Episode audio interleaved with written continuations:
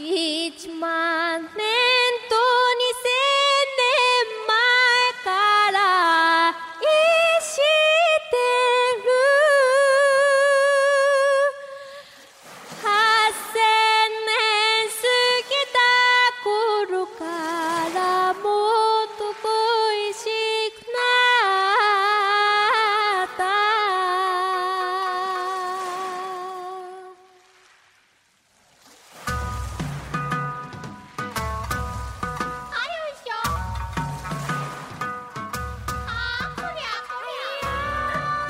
最近好玩的东西，红叶要开了吧？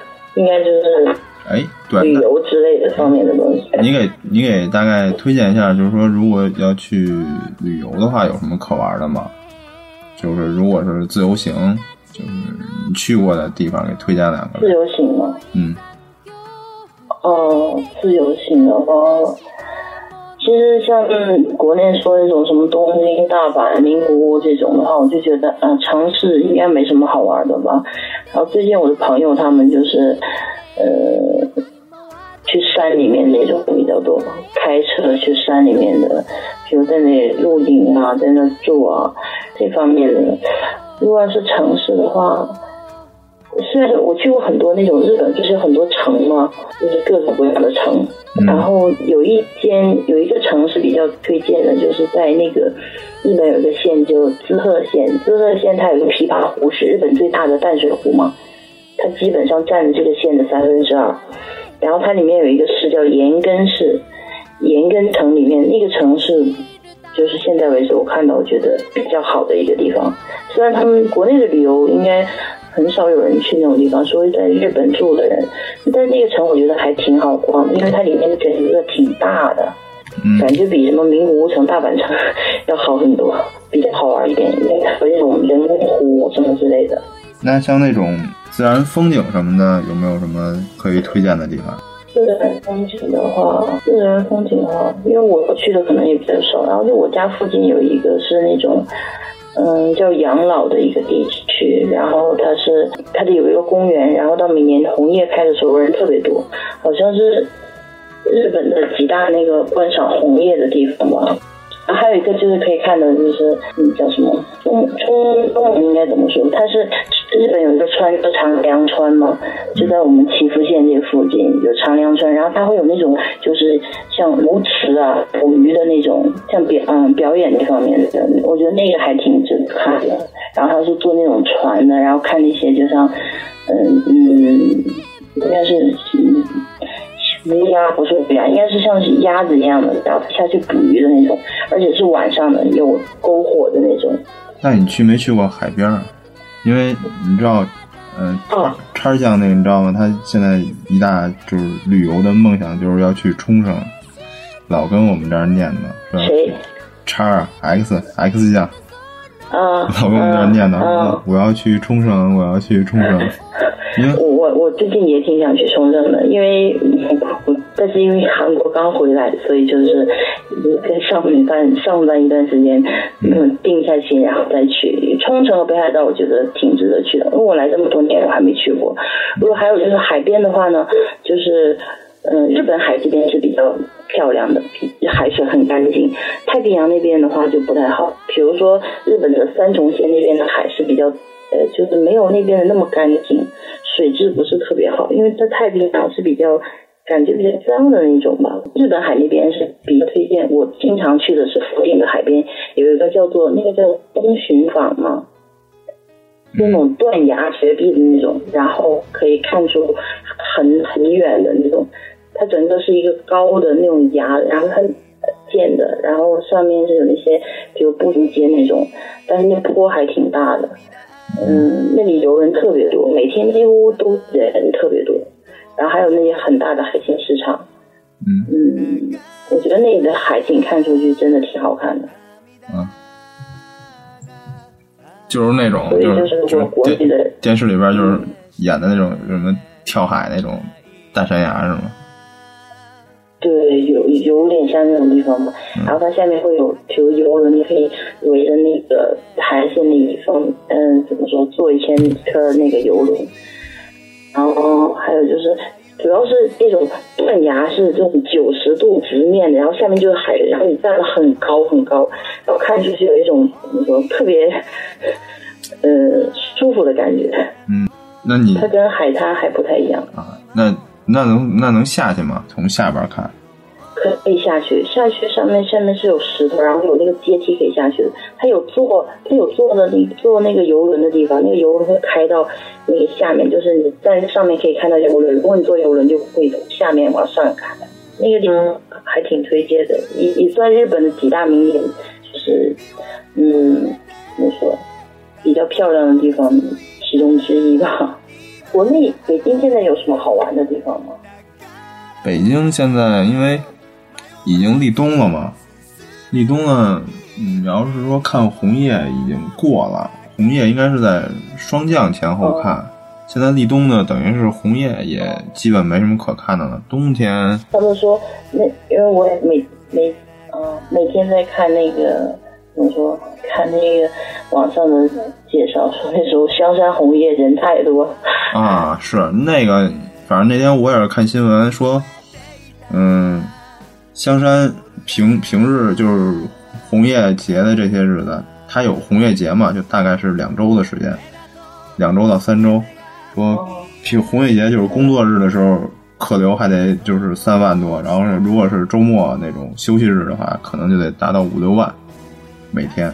红香山本来就人多，因为像我们可能就是清明的时候会去香山，因为那会儿其实就没没什么人嘛。就那种时候你去的话，香山那个爬山的那个楼梯上面还都就等于是得排着队走。然后他们前些日子确实有人在红叶节去过香山，去的时候回来就说了，就是香山那边你是不能坐地铁直接到的，你得先坐地铁坐到头，然后再坐一个公交车过去。说那块儿就是那个公交站那块儿就好多警察，而而且公交站那儿就是马路周围不让停私家车那，里面不是可以开车？开车堵啊开车，很堵，还不如坐公车呢。哦，嗯哦，开车开车是那样，除非你特别早的时候去，因为香山公园开门早嘛，他可能六点多就开门了。你要真是那会儿去还行，你要是真是就赶到八九点钟以后的话，就是你在路上就得堵堵个半个小时一个小时，然后磨到那儿了。磨到那儿之后，你他停车场也没车，你还得等等停车场等车位。对，所以好多人就就是都是坐公车过去。但是坐公车，你最多就是你堵，肯定还得在路上堵。就是到那儿之后那什么，因为去的人太多哦。对，而且我们像一般出去都是几个男的一块出去嘛，就经常会被查身份证。就是就他那警察就是那样，警察就是不管你是哪儿的人，反正就是只要是三，我们觉得是只要五个以上的男的一块儿走，他就肯定查你身份证，因为查被查好几次了。前些日子不是不是那个出了一个什么事儿嘛，然后现在等于就是你知道那事儿吗？不太清楚。就是应该没事儿，就是就是新闻都播了，应该没事儿。就那个天安门那块儿，就是哦哦，那个我知道。那个撞车那个。日本新闻，日本新闻报的很很什么？哦，对，我哦对前前日子我看日本网站还看见那好像就是我我看的也不是什么特别有名的网站，反正都上头条了。嗯，然后所以现在，这些日子查的更严，连报纸都出来了。是吗？哎，那那边怎么说这个？然后还有这个事情的话，嗯，反正我觉得，嗯，日本怎么说？有时候看这种新闻会觉得挺有意思的，因为日本这方面说的是他的那种理论，然后回国的话，国内又说日本什么之类的。但是总体来说的话，日本人播这种新闻，我觉得有其中有一种就是表现手法，或者是说那种语气的话，就是觉得说好像中国是很危险的地方，然后是没那么高。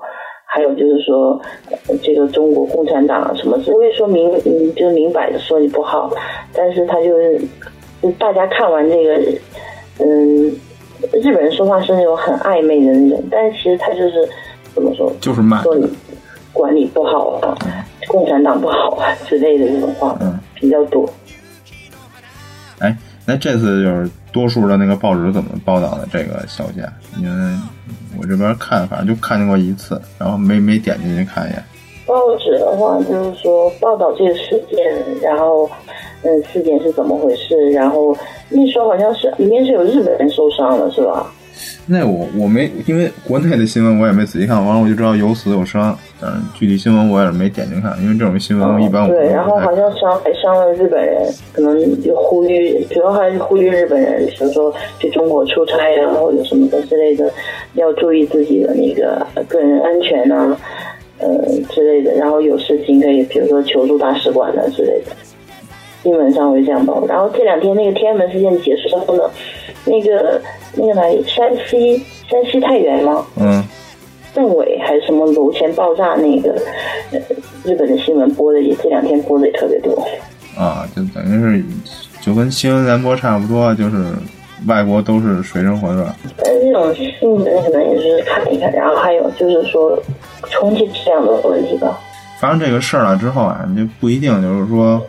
说说肯定是一个，就是说是一个用咱们用阴谋论去看这个东西，就是说，呃，日本这个政府这种这种宣传行为是是是一种阴谋啊，就因为当时这个消息发出来之后，就是有在嗯别的地儿的朋友，就是有呃外地的朋友，就马上就给给我们这边发信息嘛，就是说。嗯，没事儿，就是说你们在北京待着，所以没事儿就别老去天安门什么溜达，就这么跟我们说，说走路能绕着那个长安街走，就绕着长安街走。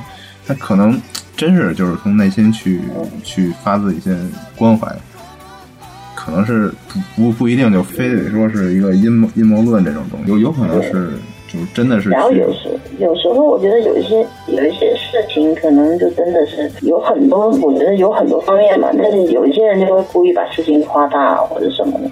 像之前以前日本的那个三一地震的时候，那时候也是特别有意思。嗯。然后就是国内的人，当然他们就是亲戚朋友，大家都会关心我。然后就比如说这个不行，这个如果就是嗯不安全，你还回来吧，什么之类的，说的特别多。然后我自己也知道，但是因为怎么说呢？我那时候就是所有人都回去。我有朋友特别有意思，那时候机票特别贵，他们有人十万块钱买那个回去的，就十万日元买从宁波到北京的，是平常正常价格的两倍了吧？我觉得。嗯。然后还有一些更有意思的是说买不到机票的朋友了。然后他们就是坐在日本本地的，有那种很很心慌的人想回去的，他们坐船回去，从大阪那港坐船坐到大连，然后再坐飞机，多麻烦！还有那样，不是说那会儿还有那样吗？就先飞到韩国，然后再从韩国转机回回国内什么的。对，韩国转机，然后也是因为那次的原因，所以现在那个制度都改了嘛。比如我们之前是有那个外国人登陆证，就像身份证一样的东西。那时候就是你出入日本是要办一个再入国，现在那种再入国已经免了，就是我拿那个印章新的那张的话，都是不需要办任何那个就是再回国的。嗯。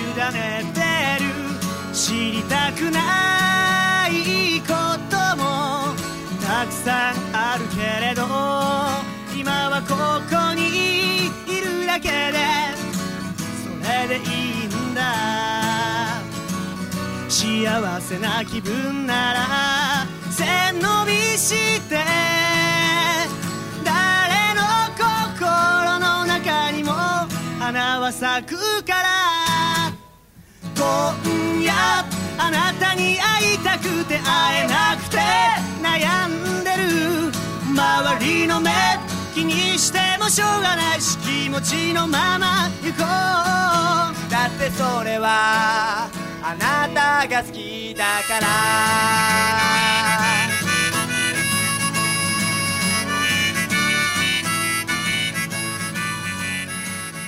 对，像那个 好像我了解到是在日本生活是必须得有那个印章的，是吗？啊，对，印章是挺那个什么的，分挺重要的。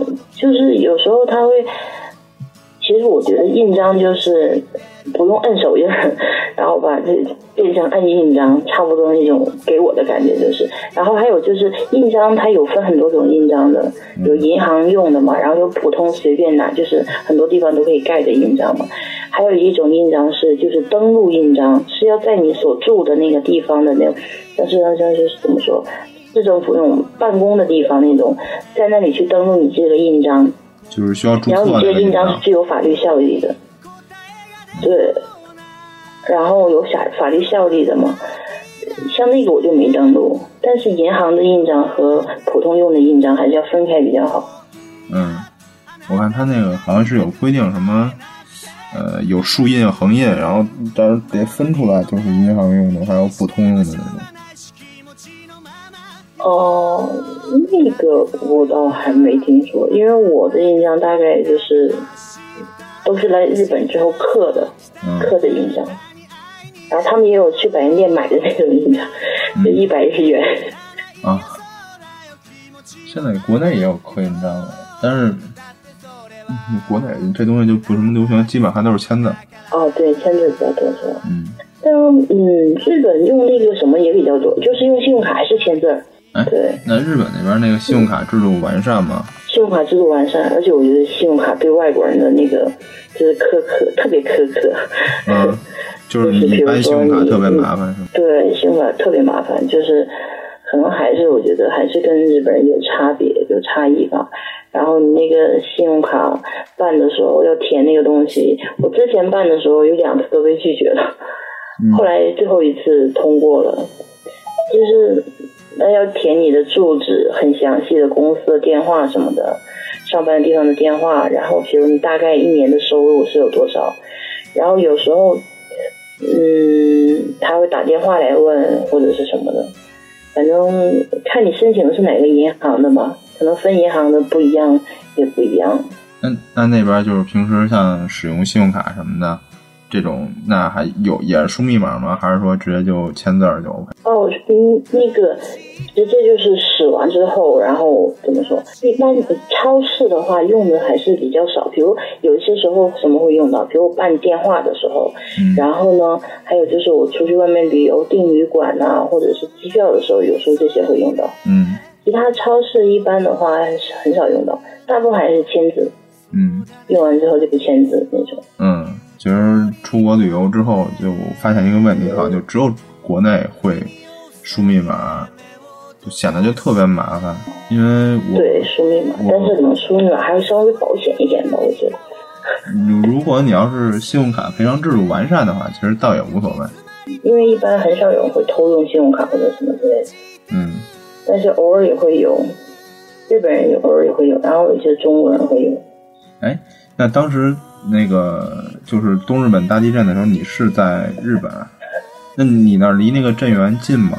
哦，不近不近，嗯就是嗯，如果看那个日本地图的话，我是在名古屋的下面一点点，所以离那个东就是东京那边的话，我坐新干线过去还要两个多小时呢。那你们那边等于是没有如果要是如果要是。开车要高速的话，还要七四个小时、五个小时这样。是对，之前我们是边走边开，然后七个小时才到东京。哇，好远啊！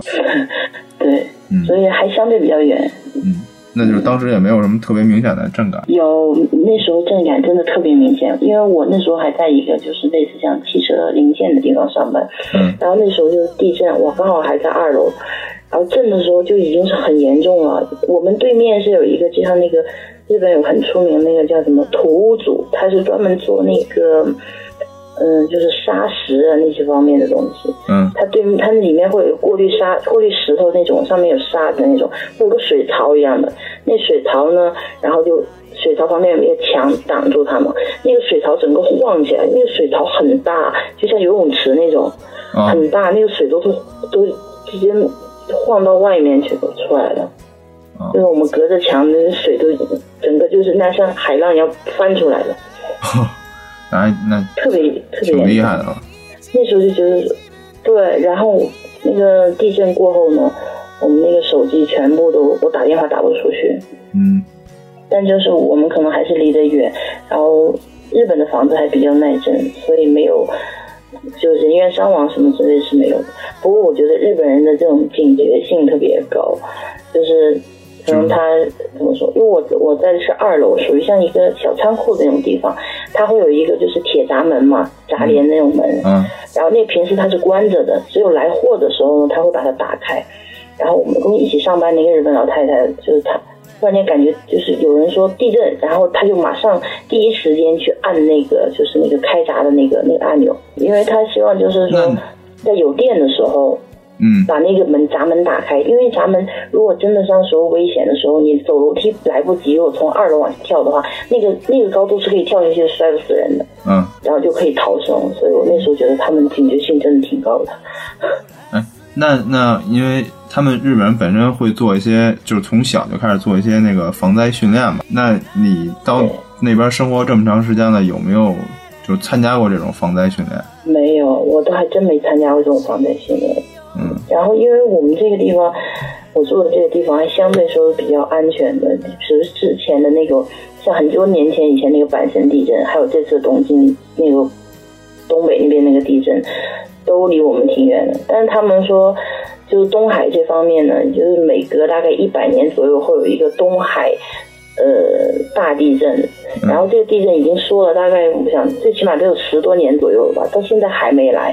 然后这个就是福岛那个地震掀起了，嗯然后他们都说这边这个地震快。如果这个地震就是发生的话，就是他们预计日本人的预计，电视上经常会预计说，整个东海三县，包括爱知、岐阜和三重这三个县，就名古屋在内，说大概会死一万人左右，一万四千人。哇塞，那还挺可就统统计数据，嗯那个地震什么时候来，大家也不知道。然后我们这防灾训练很少，但是之前学了一个，看他们小学生老师在讲说，但他们说日语说地震来的时候有三个要点，就是哦哈西，就是嗯嗯不能推，不能跑，不要就是不要说话，就是往外面出那种，嗯不要浪费时间。他们那种小学生的教育，我觉得这方面是挺完善的。我看也是，反正其实最开始接触到是看那个《樱桃小丸子》，樱桃小丸子他不是本身就是小学生嘛，然后他那里边有专门有那么几集演的就是什么防灾训练什么的，然后戴着那个防灾头巾，然后大家一块儿就是走对，到操场什么的。他。们对学生和年纪大的人还是哎，那你们那儿等于平时就是基本不太会有地震这种小的，也不会。嗯，我们这边地震倒真的挺少的，嗯，不是说挺少，就是比较小。到我们这边之后就没什么事了。前两天那个就是，嗯，福岛那边又震了，啊对然后这边也有也有挺明显的震感。然后我他们说，据我东京的朋友说，说那边经常每天都是很多遍那样的，很就是说偶尔会大一点，然后偶尔会小，基本每天都震，可能你感觉得到的，感觉不到的，我然后特别多。嗯就是有一个也是在日本，就是在东京那边的朋友，你知道他那天发了一条嗯心情还是什么，就类似于那种东西，你知道发的是什么吗？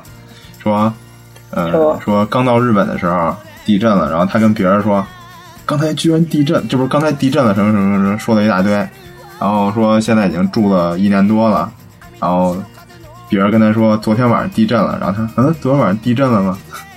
就是说他们可能都已经比较习惯了，说这震震的震不震都有时候都感觉不出来了，就是那种特别小的，或者说就已经对，不是特别在意。因为我住，对，已经好像变成生活的一部分了，没有那么感觉那么严重。像之前我那个，我住二楼，然后我整个，我觉得我家整个都在晃，然后二楼就晃得特别严重，我都能听到我那个门就是横着开那种门，玻璃的嘛，听到那个玻璃的响声，感觉那个就掉下来那种，就好像后来早上起来，然后我也不愿意起来。刚来日本的那一年，稍微有一点震的时候，我马上从一楼冲，从二楼冲到一楼，出到就出到院子里面。嗯，然后现在的话就习惯了，你就是怎么震，就基本上不会不会起早，尤其是早上不愿意起来。然后后来一看那个新闻啊，今天早上那五点四级，啊，还还蛮大的啊经。常会发生这种事情。挺大挺大的，嗯挺大挺大的。嗯，你主要还是房子好，嗯，国产的基本基本也也不太行。然后日本的房子，像我们家现在住这个，大概都有建了十多年了吧，这种一户建，它建造的时候那标准时候是可以防七级地震的，但是我给我感觉好像应该七点五级左右都应该没事，都不会倒。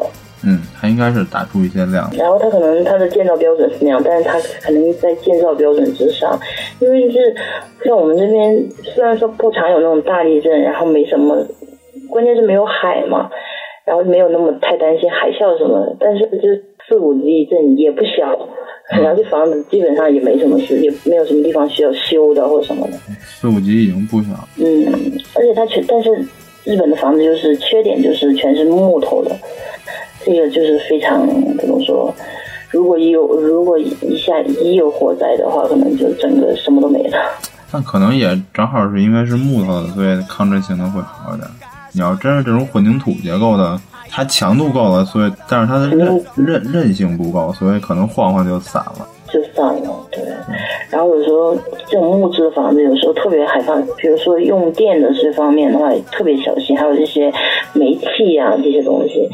我前一段时间大概，嗯，几个月之前吧，我家就住在一个同同一从我家走过去大概十分钟左右的地方，就是也是一户住住户，他整个半夜的时候，他不是半夜十点多晚上，我就听到那种那个呼呼火声，都可以听到了，他整个房子着起来了。哇，后来整个房子烧了，然后什么都不剩。所以比起比起地震，我觉得比如日本的房子来说，那个火火火火这方面是比较怎么说？嗯嗯，比较恐怖一点吧。对，关键它全木质结构的，你这烧起来它太快了。对，太快了，就是你根本就不知道救哪里，你没等你去救的时候，已经什么都不剩了。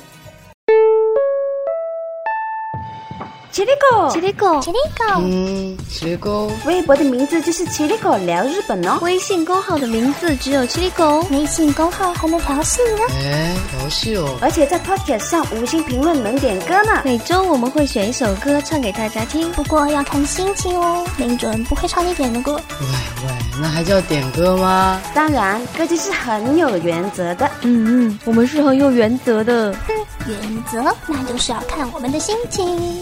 傲娇病又犯。喂喂，傲娇是什么呀？傲娇。总之要关注我们哦。导演可以回家了吗？这样可以了吗？好嘞。咦呀，这样欺骗性的广告萌呆奶。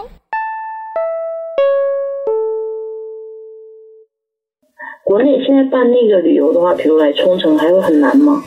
嗯，他们好像说不是特别难，就是你要办那个个人单次的话，自由自由自由行的话，不是很难。你要办那个那个冲绳那个三年三年入境那个，肯定是一般的办不下来。一般办不下来。对，就是那个冲绳入境的那个，然后我还觉得啊，日本的旅游真的是挺贵的。是吗？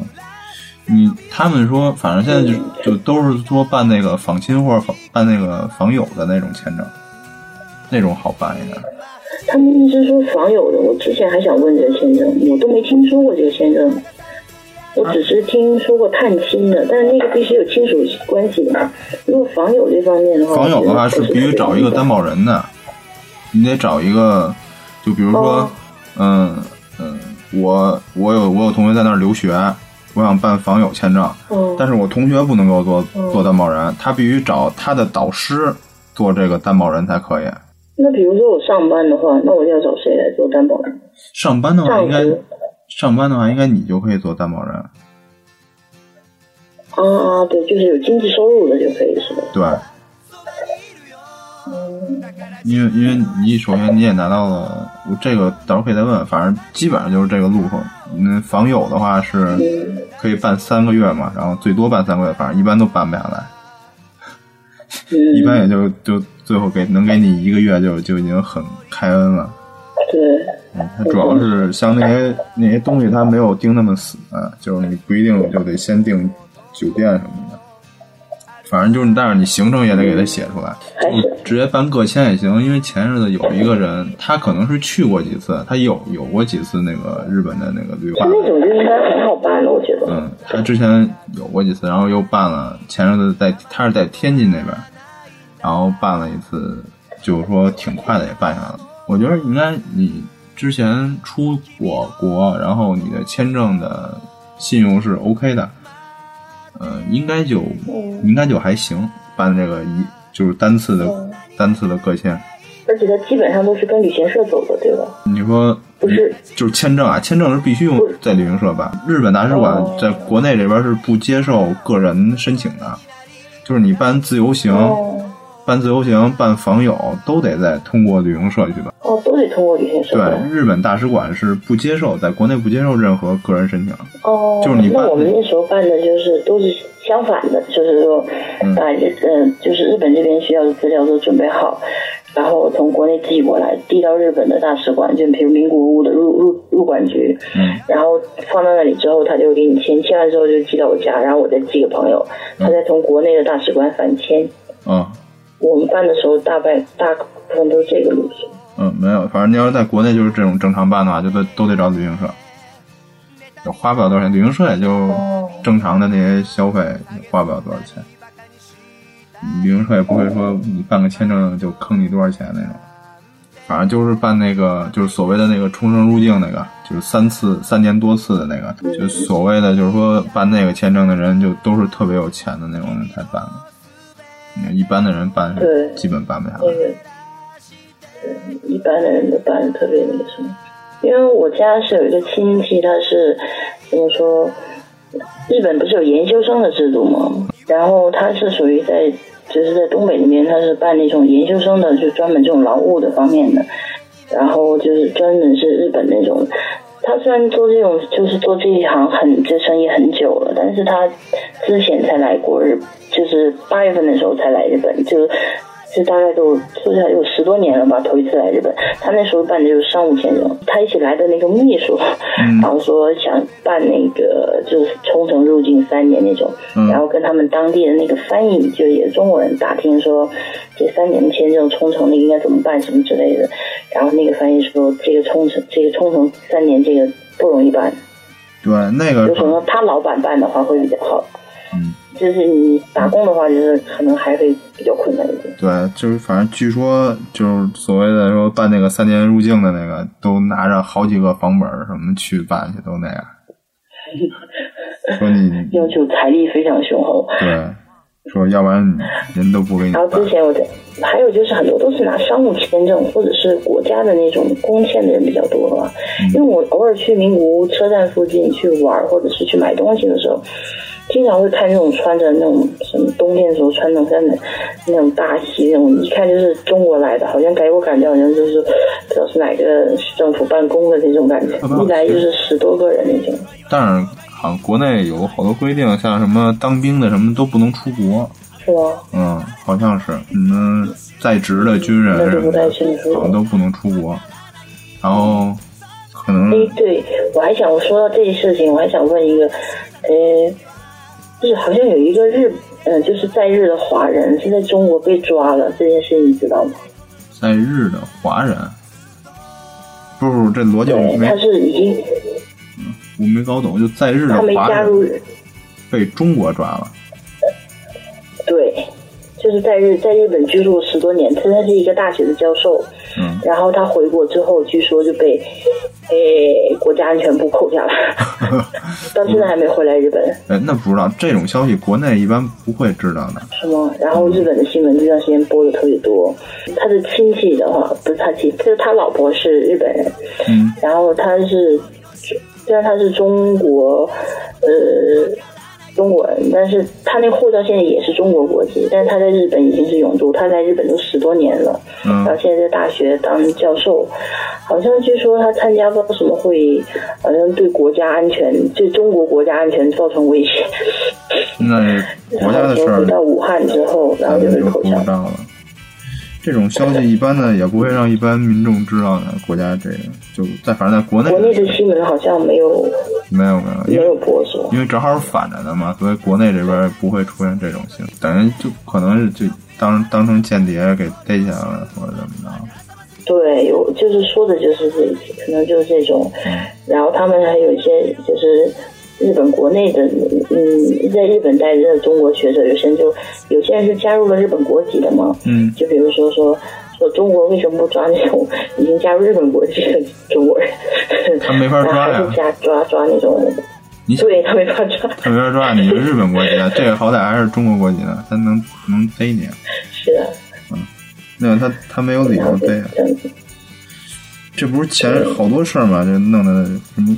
哎，你知道现在国内有那种小广告，不知道是真的假的，在网上看的图片，叫嗯呃外国人代报案啊，我看了看了那个新闻，挺有意思的。啊。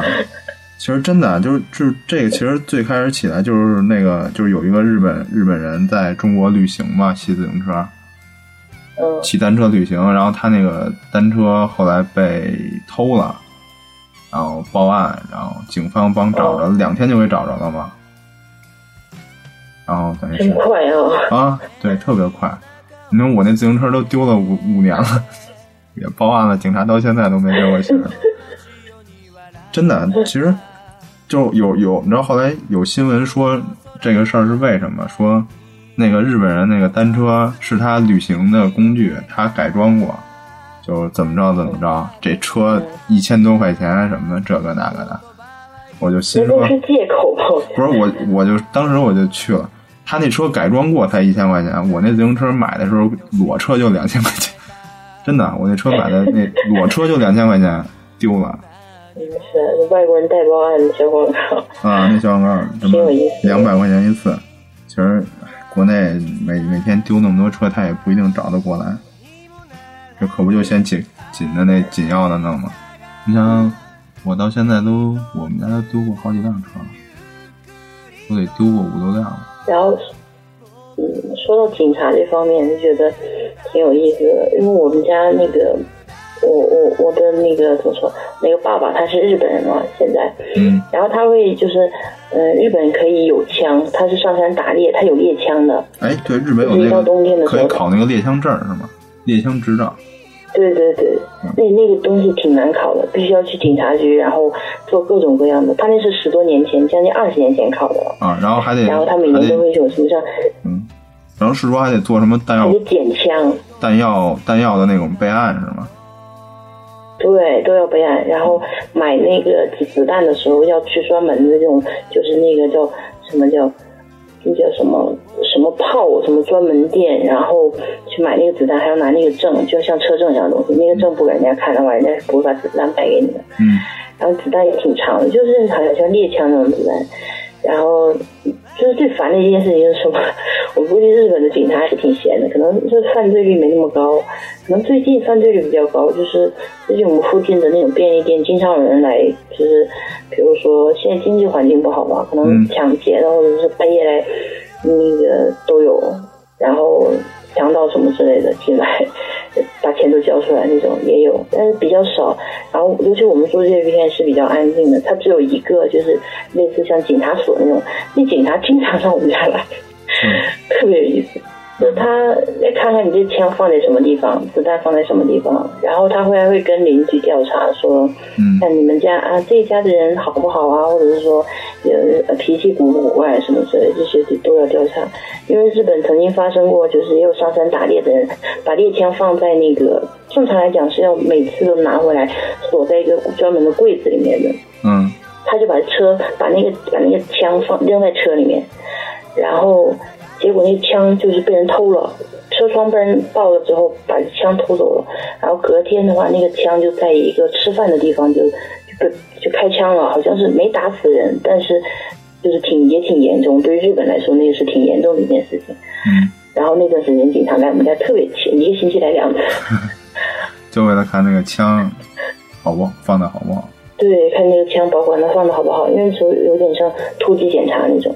其实也也不然后每年十一月份，啊不是十一月份，对啊十一月份，十月份底就开始可以打猎了。然后西藏山，在日本打猎的话，就是有鹿和野猪这方面的，其他的就不行。那等于是那打着猎，就是打打打到的动物就都是归自己了。对，打到都是自己的。但是通常来讲，他这种打猎，我觉得他有点，有时候打猎的时间会延长，比如说延长，有时候冬天只有两个月，有时候三个月，是根据这山上那种就是野鹿的那种繁殖来算的吧，可能保持生态平衡。然后他打到的东西虽然都是自己，但他是有队伍的，一个人不能上山，因为太危险了。山上有有熊啊。对，那个熊，然后野猪也是会咬人的嘛，所以我们家养了四条狗，每次上山的时候带两条狗，哦，就是保护自己。然后他们队伍大概一个队伍最起码五六个人，大家一起的，有对讲机的那种，嗯还挺好玩的。嗯，哎，那你去过吗？跟着去过吗？我去过一次，但是呃有点恐怖，因为它毕竟要开枪打死那种，就是野猪超大的，嗯很很重那种，应该像二百多吧，二百多斤吧。他说那个还不算大的，还有更大的。然后基本上它就是，比如说它那个鹿和那个野猪，基本上就山上就给它全部怎么说解体之后，谁谁想要哪个部分拿就拿走，然后剩下那些骨头什么之类，直接就扔在山上。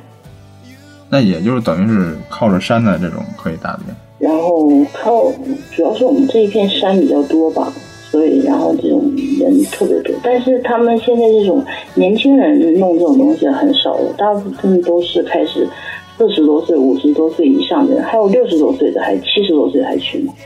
哦，年轻的人很少弄这种东西。日本年轻人就是这种东西没兴趣，然后不种地，就是农业这方面 一点兴趣都没有。可是也是因为种地还是种的太累了。然后还有就是有时候就是山间会有那种车道嘛，开车的时候经常会让旁边有那种被车撞死的 撞死的路，嗯，就在山就在马路旁边，被拖到一边就那么放着。然后隔几天你再路过那个地方的时候，就发现不见了，估计是被什么人清理了。嗯，也没准是拿回家吃去了。对，也有可能那。日本还有专门那种吃鹿的料理店呢，鹿肉的嗯，生的。哎，不是说还有那种就那个菜叫马肉，就生马肉吗？对，生马肉也有。我们我们附近就有一个很很有名的，就是它整个那一个村儿里，就是全部都是肉店，就是非常出名的肉。呃，它那个是属于什么？日本有很多牛，什么松板牛、飞蛋飞蛋牛，然后晋江牛。我们这边是飞蛋牛挺出名的，嗯，然后还有马的那种，但是马肉我们从来没吃过，我只看过。嗯，嗯，其实挺奇葩的。日本就是就是也什么都能吃，跟广东那边差不多。对对对对对对。然后他们有些人说，比如说啊，日本人不吃什么猪尾巴、猪耳朵那些不吃。那下水呢？下水他们吃？对对对，他们不吃。那不行，那到北京就完了。为什么？北京就是专门吃下水。哦，北京对哦，北京的，你算吧，北京小吃里边好多都是那种，像什么卤煮，呃，炖吊子，哦这不全都是吗？大肠、小肠什么的，心肝肺。哦，哎，那种就真的是，我觉得北京有些东西还是挺好吃的。嗯，像我去韩国，哎，就每天都是那个辣白菜，呃，韩国吃的就是快受不了了。有一次有一个有两个朝鲜族的朋友 请我去吃饭，说说就是北京有那个就是嗯那边那叫什么地儿来着？北边我都忘了，就那边不就是住的基本都是那个韩国人吗？然后就说那边那个韩国料理特别好吃，然后他们朝鲜族的也也也吃那些，然后就带我去了。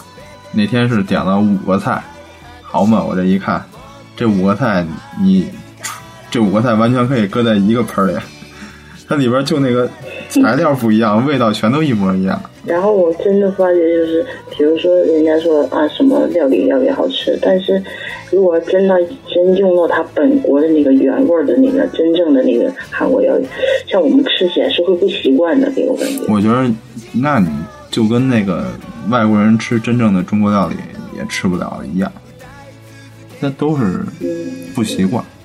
去韩国也特别有意思，每每一每一间饭馆都有中国人，服务员都是中国人。嗯，哎，那韩国工资高吗？那个啊，对，说到韩国工资，这次去韩国的时候，特别有一个，就是在一个像类似像酒吧的地方认认识了一个那个，嗯，山东人，山东威海的一个小姑娘，然后我们在聊天嘛，因为我去那里吃东西，想去说喝一下韩国啤酒是什么样的，去那块儿聊聊天，正好进去的时候我特别有意思，进去的时候说日语，然后他就看着我，他听不懂。啊，但是韩国人日语的那个水平还是挺高的啊，基本上我到很多地方都会，就是连那个便利店卖东西的服务员，基本上收钱的都会说日语。然后我可能以为那个地方也会说，我进去先说日语，然后他听不懂，听不懂呢，然后呢，他就跟我说英语，然后我英语又不是特别好，我听得懂，但是我说不出来。啊 然后呢，跟我同行的那个人说说，哎，算了，要不然你就点这个吧。哎，他一说这句话，那个小姑娘说啊，你们是中国人，特别有意思。然后我说，然后说、哦、是啊，我说你是中国人，我说那太好了。然后后来我们在那里聊天，他那是属于首尔，首尔江南区，然后嗯他是就江南 style 那个江南、嗯是属于韩国的富人区。他在那个打工的酒吧，他说他一个小时的那个时薪大概是，呃，等于日元的话大概是七百多，可能人民币的话五六五七四五十块钱左右。嗯，相当高。嗯，然后他那个还是首尔啊。如果要是按他那个工资来讲，像如果在东京来讲，同样是首都来讲的话，应该会翻倍。我觉得他那个工作，嗯，哎，那你这个现在这个工作最起码，一个小时会达到一千。嗯，那你现在这个工作的时薪有多少？你说，你说我现在这个工作的时薪吗？嗯，嗯，好像呃，我现在工作这个，嗯，它是按小时来算的，然后按人来算的嘛。比如有客人的时候，他就属于怎么说呢？属于就是说多劳多得那种大概一个人的话是，呃，固定呃对不固定，不是说每天固定收入的这些，但是可能还会相对比工厂的那个上班会稍微好一点吧。一个小时时薪大是算一下啊，百分之两千日元左右。不管哪儿都比国内时薪高就对了。嗯，比国内时薪高一点。然后我同学他们打工的话，就是比如说留学生他们打工大概就是八九百这样，在我们这边可能八百现在工作不好找，九百已经算很高的了，九百很难，已经很难找到了。然后去了韩国之后就聊天，小朋友在韩国留学是大四的学生，然后就说首尔的那个消费水平真的不低，基本上我觉得就跟日本就一样，而且水果非常贵，比日本还贵。对，你想啊，韩国，韩国那边等于是地的那个资源更缺乏了。对，然后他们说更有意思的是，韩国很出名的那个饮料不是叫香蕉牛奶吗？就是好像哪个人代言的那个，我知道，卖的很出名的香蕉牛奶，嗯，那小瓶的。然后呢，他们说整个韩国都是不产香蕉的，对他那个很出名，我看好像就是。国内也有卖那个，就是那种整个都是一个黄色的包装的那个。对对对对，香蕉牛排。然后就整个韩国都不产香蕉的。然后因为，嗯，我妈妈比较就属于有信仰嘛，然后我从外面回来的话会带水果之类的，我就买了一个苹果，那个苹果很小，一个而已，大概一千一千韩元，嗯一千韩元大概日元的话就是一百左右，但是我在我们这边超市买的话，一样是超市，我们这边买的话大概八十日元左右，或者九十八日元就可以买得到了，嗯就它比日本的还要贵。嗯，那是挺难。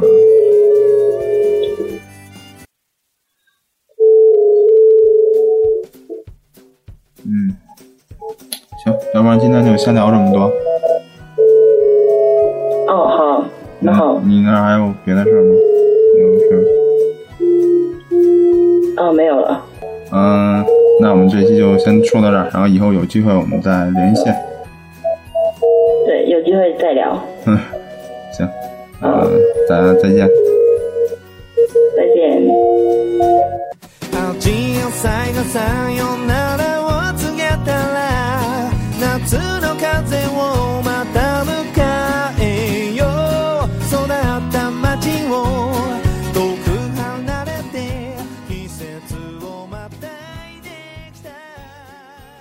願いちびっこの相談室おい おいおいパーティービールをちょうだいおいおいムッティおいおいムッティ昔にくれたブレストのあの味が忘れられないんだ丸書いて地球丸書いて地球哎，下面一条评论语笑脸，评论人根据 BV 层次，评论时间二零一三年九月十一日，评论内容宿夜里唱一首凸显声线的歌曲。 少年，你太有想法了，本王的名字都被你改了喂，素什么素啊？明明是硕字。来来来，跟本王一起发音。事无我说，懂了吧？嗯，我想想，凸显声线的歌曲。我是一只臭小羊，咿呀咿呀哟，是不是很崇拜我呀？不要太崇拜我了，把我的名字叫对就可以了。哎，好痛，好痛，好痛！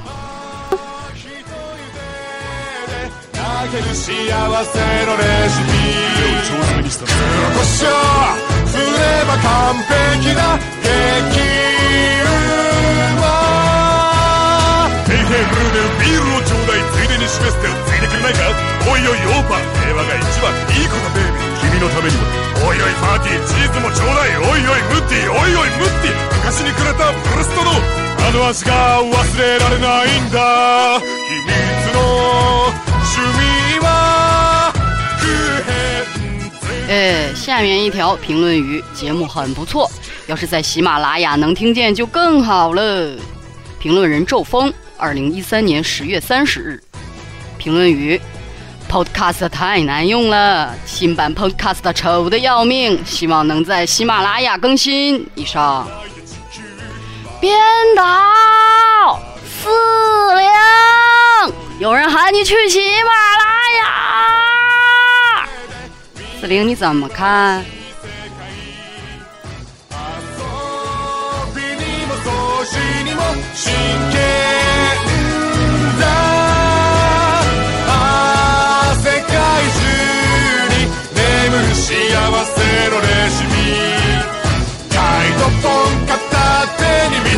irritó